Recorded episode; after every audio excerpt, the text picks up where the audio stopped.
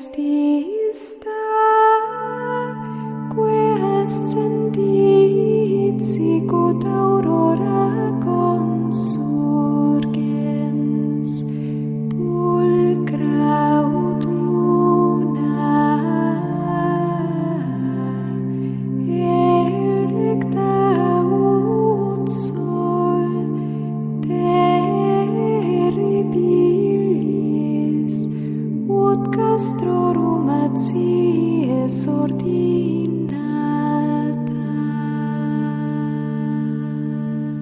Comienza Sor Ángela María, Madre y Maestra, dirigido por el Padre Sebastián Moreno.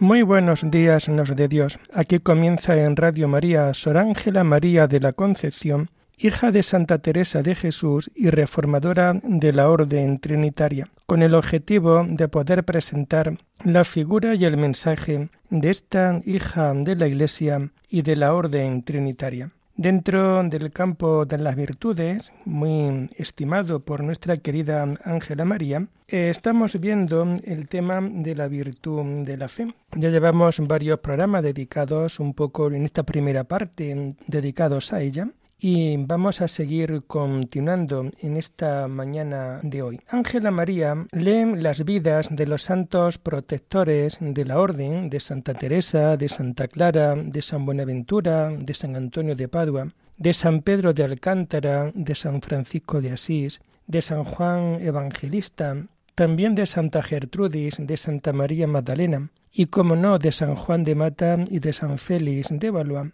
va a leer sus vidas con la finalidad de que le puedan ayudar a la suya y a la de sus propias hijas. Y realmente es un gran ejemplo el hecho de que dentro de una comunidad religiosa, las mismas religiosas puedan ir viendo las distintas biografías de distintos santos y también de distintos carismas, porque realmente nos ayudan también a poder reflejar nuestra auténtica vocación y también pues para ir también conociendo nuestra vida de santidad.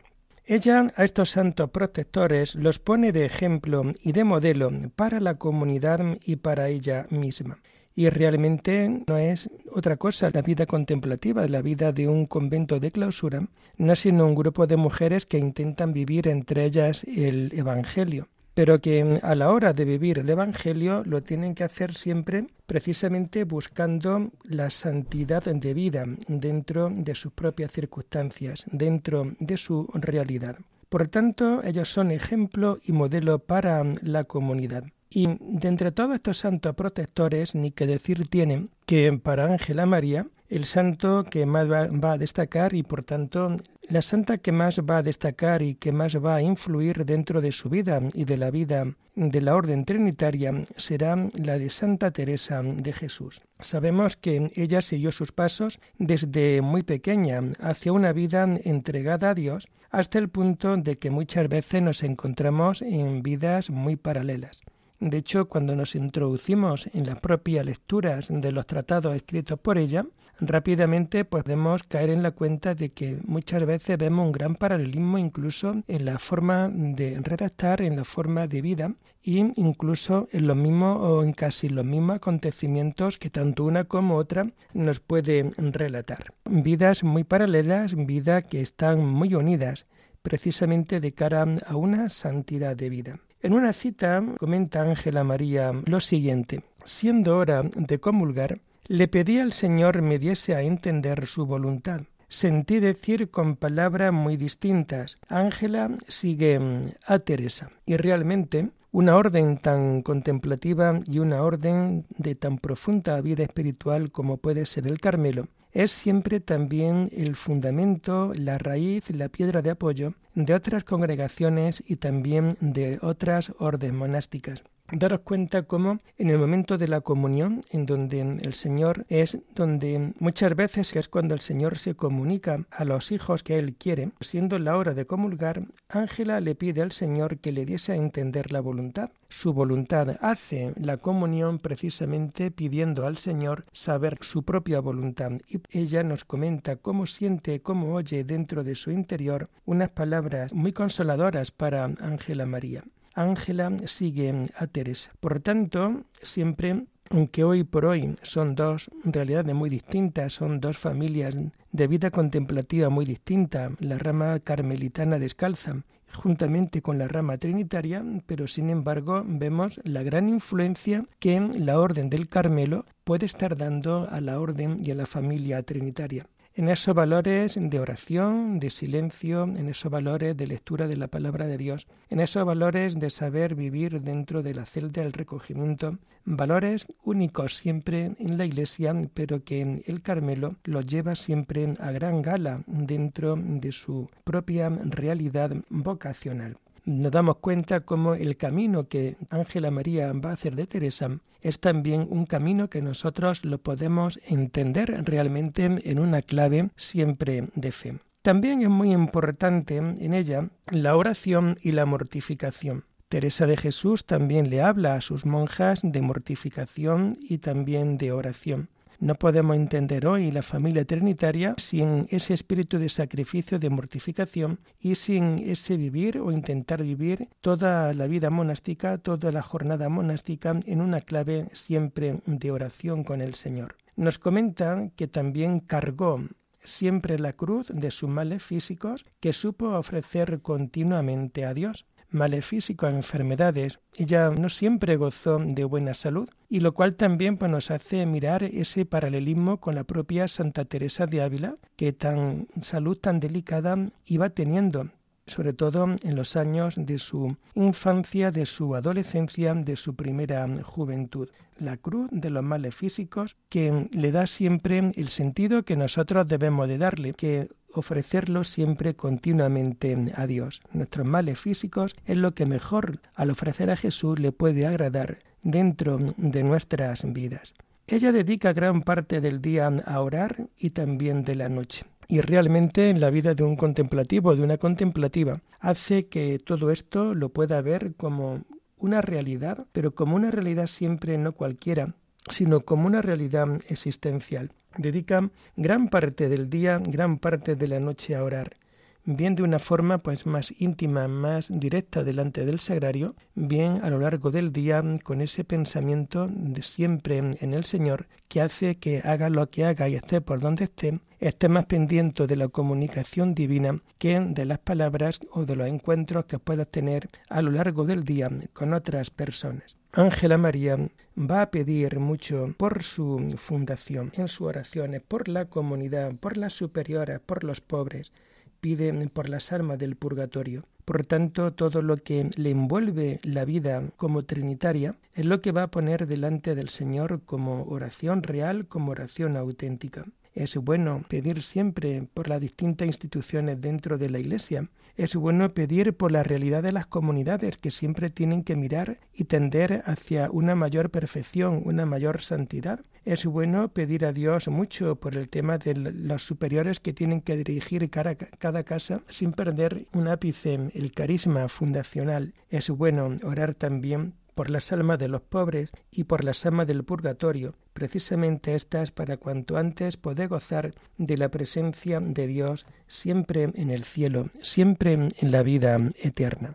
En las horas de oración nos comenta Ángela María lo siguiente. Sentía una presencia de Dios tan clara que no podía dudar que andaba conmigo y más adentro de mí que yo misma.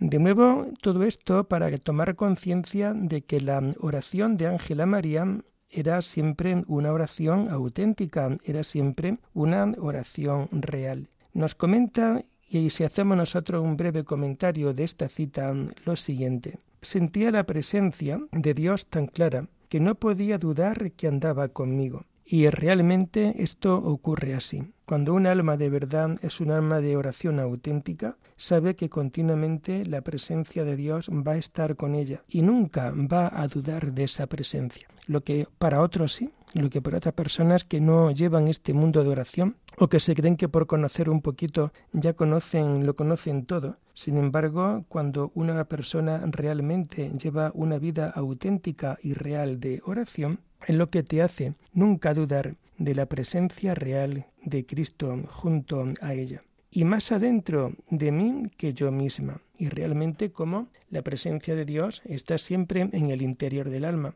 Está, como diría también Santa Teresa, en aquella séptima morada, en donde que es el centro, en donde es la mitad, en donde es lo más profundo. Y realmente en todo esto nos hace también tomar conciencia de la presencia de Dios dentro del interior de cada uno de nosotros, una presencia que está mucho más interior que la que hasta donde podemos llegar nosotros mismos. Estando en oración, nos comenta ella, se sintió inspirada de escribir el Tratado de Caridad para sus hijas y que tras el permiso del confesor se dispuso a realizarlo. Ese tratado de caridad, en donde ya simplemente el mismo título del tratado nos hace caer en la cuenta de que la vida contemplativa, en la medida en que nosotros vamos creciendo en virtudes, en esa medida también nosotros vamos creciendo en caridad de unas con otras. Este tratado de caridad lo escribe para sus hijas y esto lo hace precisamente en un clima de oración, en un clima de fe y lo hace siempre con el permiso de los superiores, con el permiso siempre del confesor. En otra ocasión, Ángela María, recogida en oración tras la comunión, una voz interna le incita a que escriba sobre la oración. Ella, cuando escribe, lo hace precisamente cuando recibe esa inspiración divina una vez que ha tenido la comunión. Ella tenía un profundo amor a Dios. Su mente contemplaba la bondad, la hermosura, la sabiduría, la justicia, la omnipotencia y la infinita caridad y la infinita amor. Vemos cómo ese profundo amor a Dios y ese también profundo amor a las virtudes, como pueden ser la bondad, la hermosura, la justicia, la omnipotencia, la infinita caridad, todo esto hace que siempre vayan de la mano.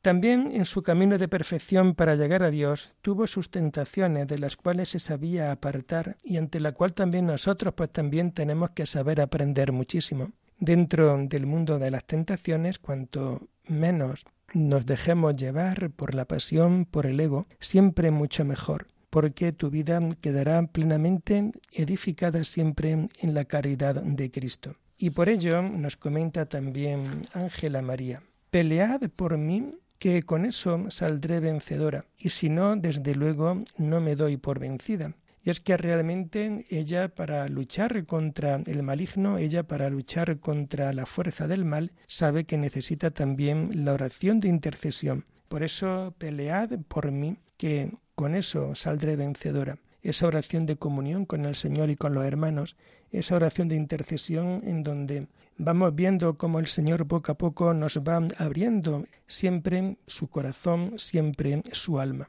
Hoy nos comenta, porque si tú estás a mi lado, si tú peleas conmigo, saldré victoriosa, saldré vencedora. Si no, desde luego que tampoco me voy a dar por vencida. Es decir, ella siempre seguirá luchando con la fuerza de Dios dentro de su fuerza, dentro de su propia vida. Una virtud, por tanto, virtud de la fe, que nos tiene que hacer realmente en nosotros también potenciarla dentro de nuestra vida. Cómo por fe llevamos adelante la oración, cómo por fe crecemos en las virtudes, cómo por fe nosotros podemos responder continuamente a la llamada concreta que el Señor nos está haciendo cada día y cada momento.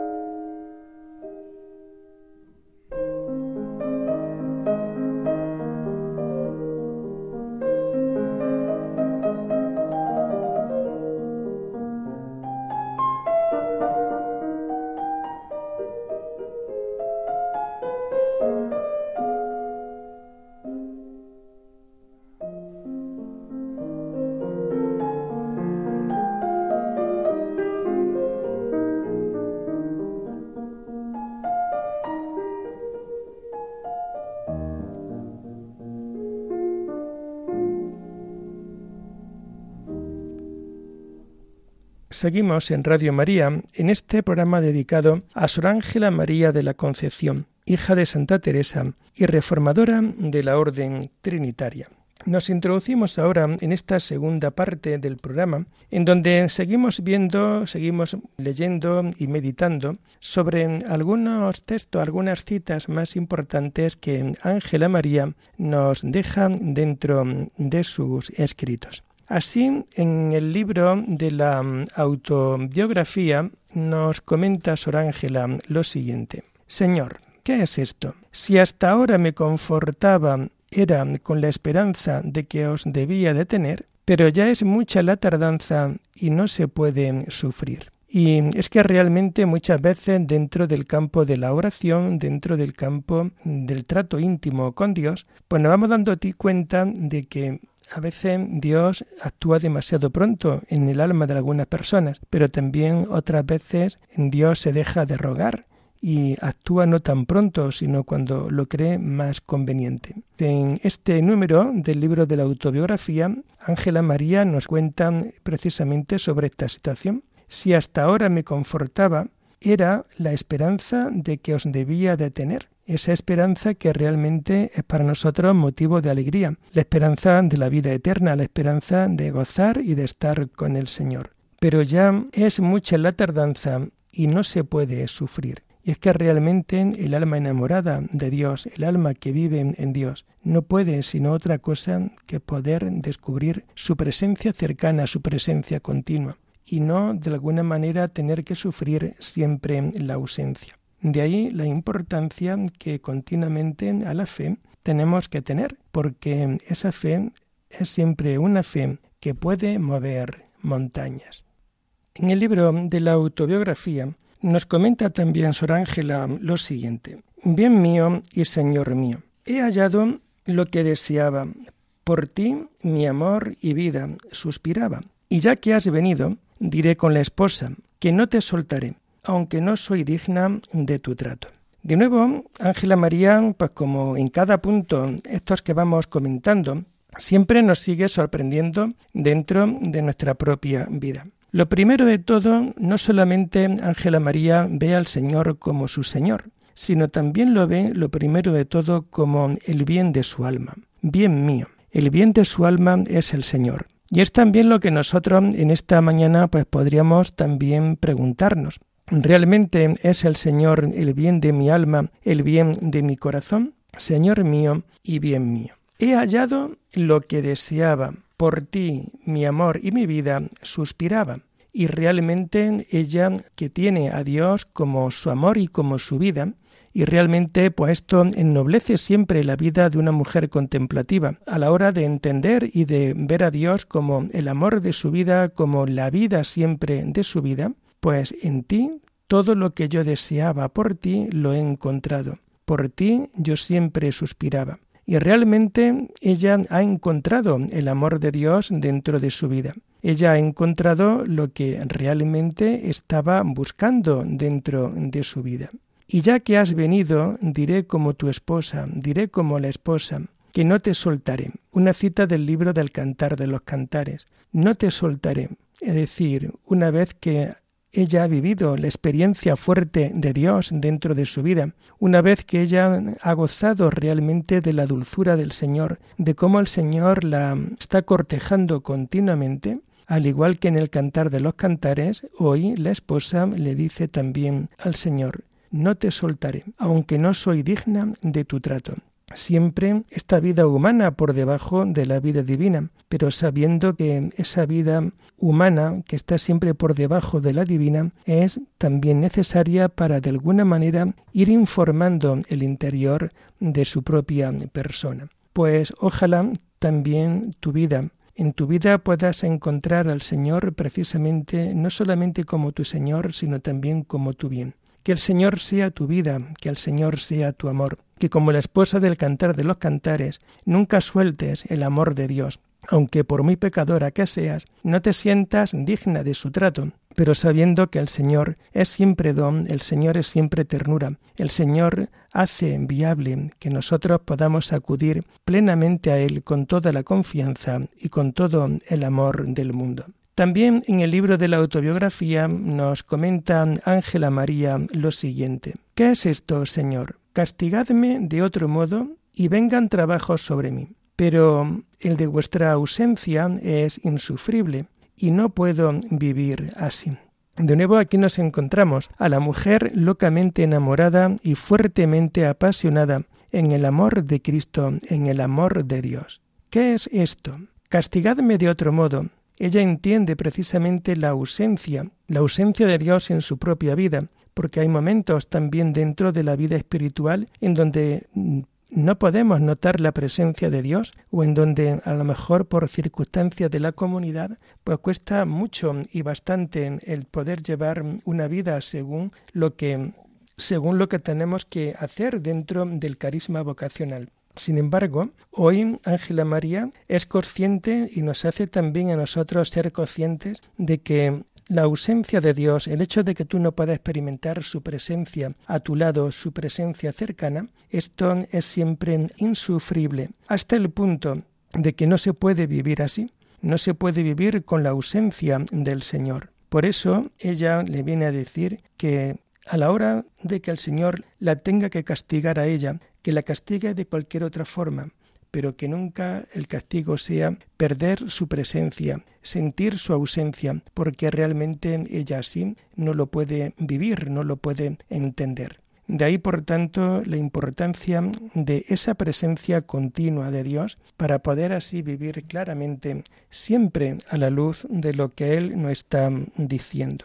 También en el libro de la autobiografía nos comenta Ángela María, como mi alma estaba en un acto sencillo y quieto, parece que hoy calla regalada. Y realmente, de nuevo, es el tema del silencio. El silencio que es básico dentro de cualquier instituto de vida contemplativa y por tanto también el silencio que es tan necesario dentro de las comunidades de trinitarias contemplativas. Pues mi alma estaba en un acto sencillo y quieto por tanto, en un acto de oración, de recogimiento, y en ese momento va a escuchar calla regalada. Realmente ese calla, ese estar pendiente de las cosas de Dios, que es lo que el Señor muchas veces quiere. A raíz de todo esto, pues bueno, pues con ver o hacer una pequeña crítica a lo que muchas veces nos podemos encontrar dentro de, nuestras iglesias, y es precisamente con el tema de las redes sociales. ¿Y por qué lo digo? Pues porque muchas veces puede ser fácil y se está imponiendo el hecho de que llega un momento de la celebración eucarística y en donde los teléfonos de los que asisten a la celebración empiezan a sonar y hasta el punto de que tienen que dejar la iglesia, se tienen que salir a la puerta, si tienen siempre ese detalle, para luego, posteriormente, cuando termina la conversación, entrar hacia adentro. Igual son personas que no saben poner en silencio el teléfono o son personas que de alguna manera se quedan pues demasiado pilladas por el tema de la telefonía móvil. Bueno, pues también es normal en ver que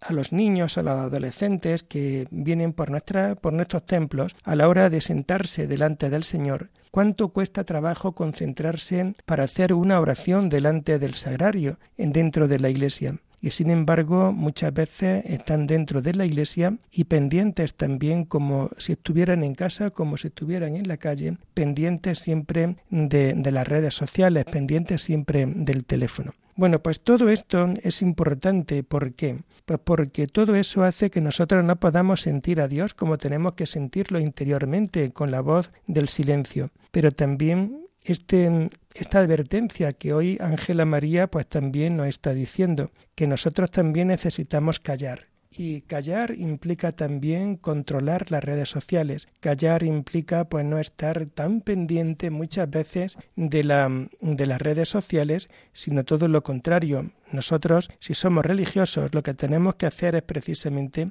vivir para las cosas de Dios y no estar pendientes a la telefonía móvil.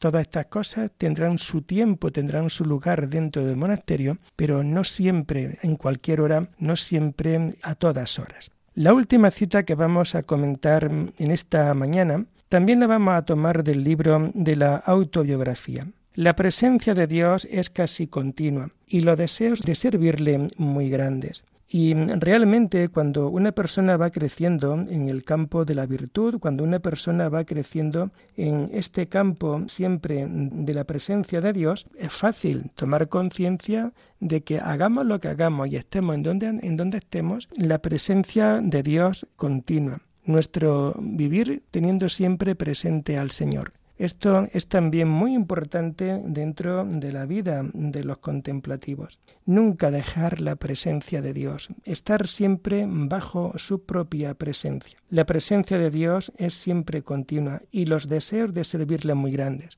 Y es que realmente el motivo o la razón por la que nosotros podemos darnos cuenta de que la presencia de Dios es real y es auténtica, lo vamos a encontrar luego precisamente en las grandes obras de caridad, en los deseos de servicio que queremos tener por el Señor. Esto viene siempre de la mano. En la medida en que tenemos mayor presencia de Dios, en esa medida creceremos en caridad. Pero cuando nuestra caridad es débil, cuando nuestra caridad se queda coja, es entonces cuando tenemos que plantearnos, pues realmente si nuestra presencia es auténtica o no es auténtica dentro de nuestra vida. Pues queridos hermanos, lo vamos a dejar aquí por hoy y les invito ya desde ahora a seguir este programa el lunes de la semana próxima, si Dios lo quiere. Alabada sea la Santísima Trinidad, sea por siempre bendita y alabada.